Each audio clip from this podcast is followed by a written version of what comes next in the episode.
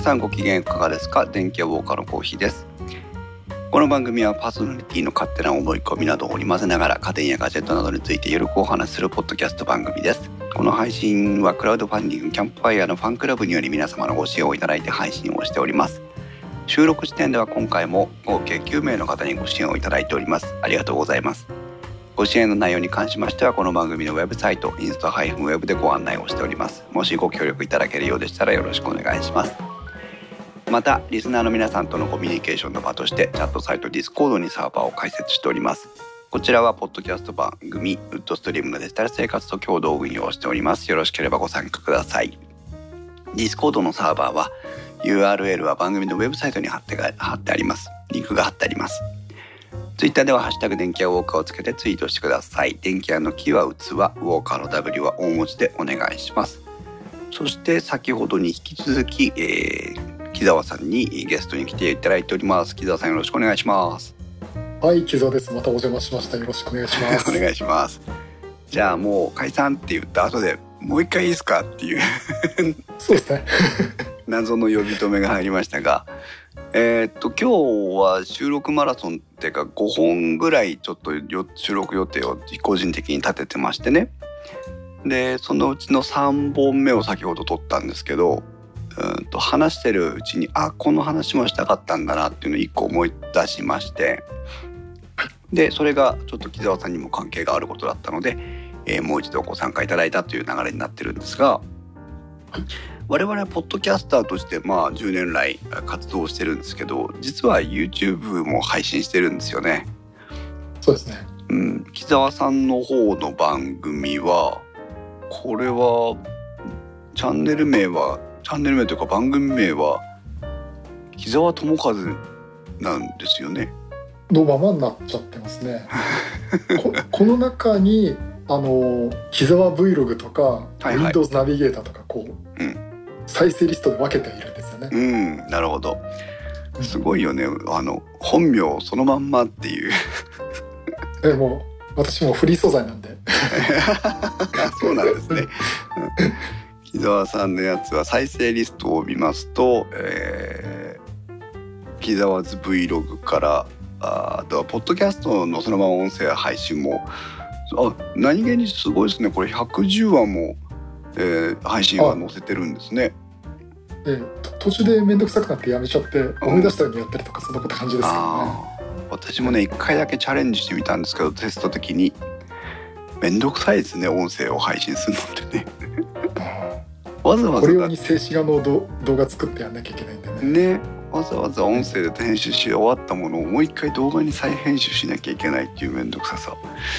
そして、えー、ドットネットラボ勉強会の、えー、様子も、はい、えー、番組で配信されていると。そうですね。これあの月1回マイクロソフトに場所をお借りして勉強会やってて、えー、その時のあの私以外の皆さんの登壇してる内容を、うん、あのビデオそのまま流してます。なるほど。これはいかがですか？反響は。えっ、ー、とねやっぱり撮ったほ撮ってもらった本人は喜んでるのとあとは中にはこうヒットするうん、みんなの興味あるネタで見てくれる人多いです、ね、うん、すごいですね。あのやっぱり内容があの非常にマニアックというか専門性が高いだけあって。これね 中身濃いですよ、うん、あらあらあら流れちゃった流れちゃった。あのタイトルを読んだだけでも何の話をしているのかわからないという。ことがありますが、えー、まあその木澤さんの YouTube チャンネルは今現在登録者が1340名ということで、はい、えー、今最近あれですよね新しい番組スタイルというか提案スタイルで取り組みを始めてますよね。あそうですね。あのまあ最近入るのの要は教育系 YouTuber 的なとこをやってみようかなと思って。あそういう流れなんですね。そうですね。で実際今までそう勉強会で自分がスライドを作って喋ったって内容を、うん、大体1回で終わっちゃうんでそれもったいないんで、うん、パワーポイントのスライドをめくりながら実際に自分で喋って見せて、うん、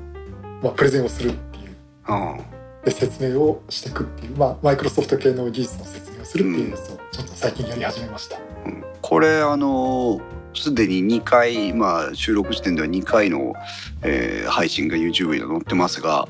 えーと、今までの木澤さんのやつの中と全然雰囲気が違っていて面白いなと思いましたしあのー、木澤さんがこう画面の右側にポッとこういながら画面の中心にはスライドが映っていて実際になんかこう、はい、一番いい席でプレゼンを聞いてるような気分になれて面白いなと思いましたけどね。ありがとうございます。あのー、まあ実際勉強会に参加したのと同じような感じでね。ね。このスライドは実際に勉強会で使われたやつなんですか？あ、このそうですね。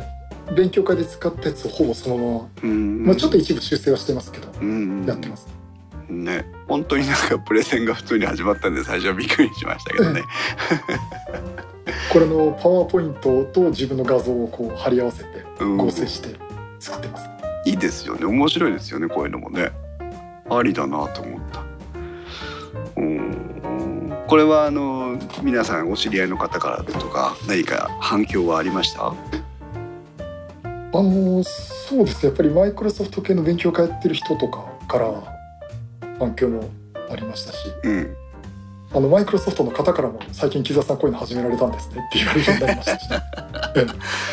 すごいあの本家にバレるというか本家って本家も分家もないけど マイクロソフトの人たちが見てるって思うとちょっとなんかビビりますよね。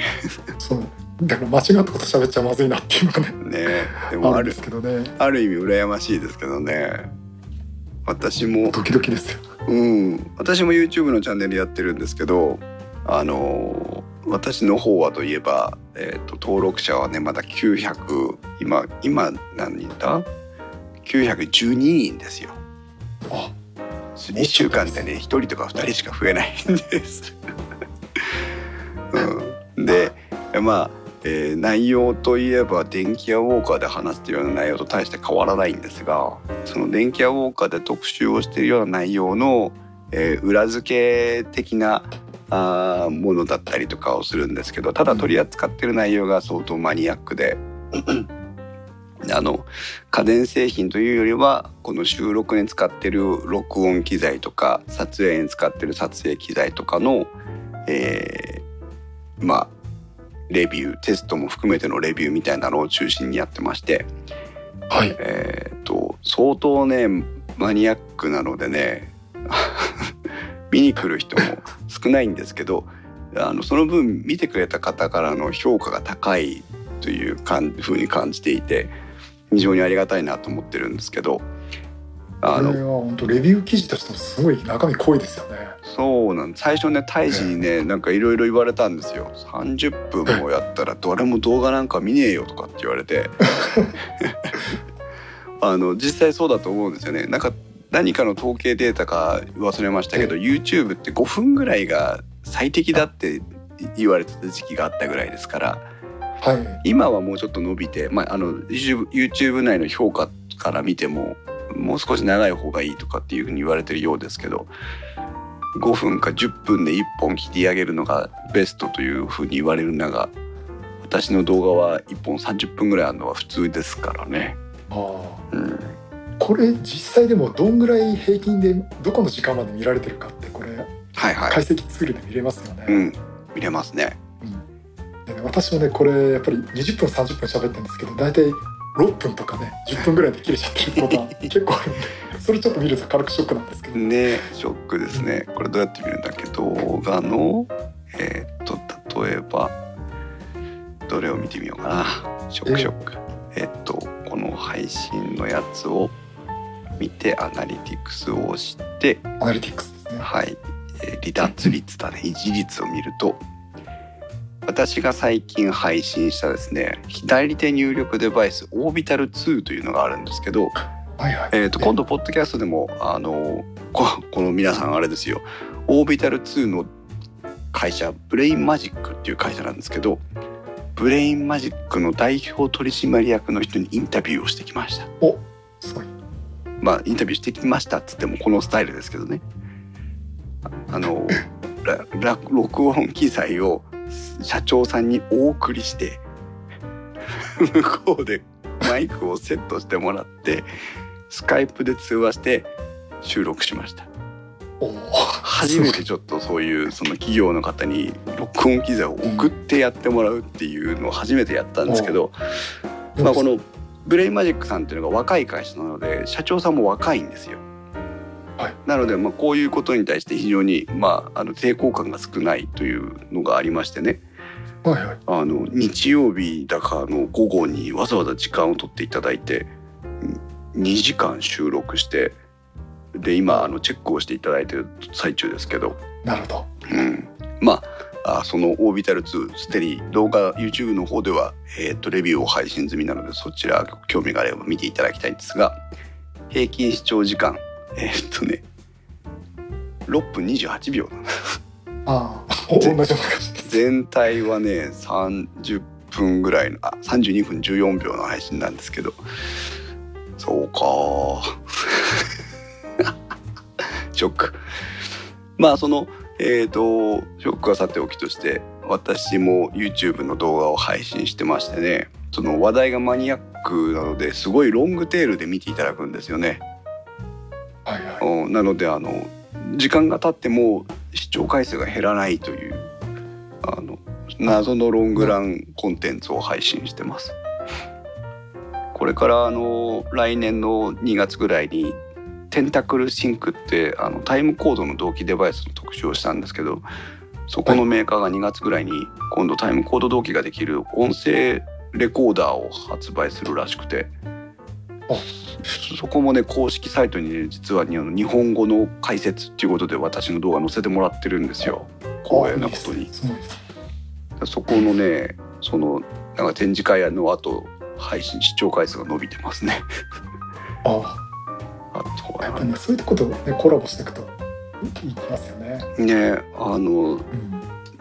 うん、ねいろいろ好きでやってるんですけどあのその先ほど言ったマイクロソフト本家にっていう話じゃないですけどメーカーさんに目を留めてもらえるのは非常にありがたいですね。こちらとしてもね。ね。はい、あとはね劇的に視聴回数が多いのはねあのカメラとジンバルです。ああやっぱり、うん、映像系だと今日そういったガジェット系の紹介とかになるとね。うん。しかも YouTube を見てる人が YouTube やりたいなと思うんだろうから YouTube をやるための機材についてはやっぱり注目度が高いんですよね。GoPro カルムグリップの特集をしたことが一回あったんですけどあのこれは再生回数2万2,000回ですからね。あ結構いきますね。うん、すごいですでコメントも34コメントついて、まあ、半分は私の返答ですけど非常に高い視聴率私の番組の中では非常に高い視聴回数を誇ってますが。うんでやっぱ Zoom 製品の取り扱いが多いので Zoom 製品はおしなべて視聴回数が多いですけどね。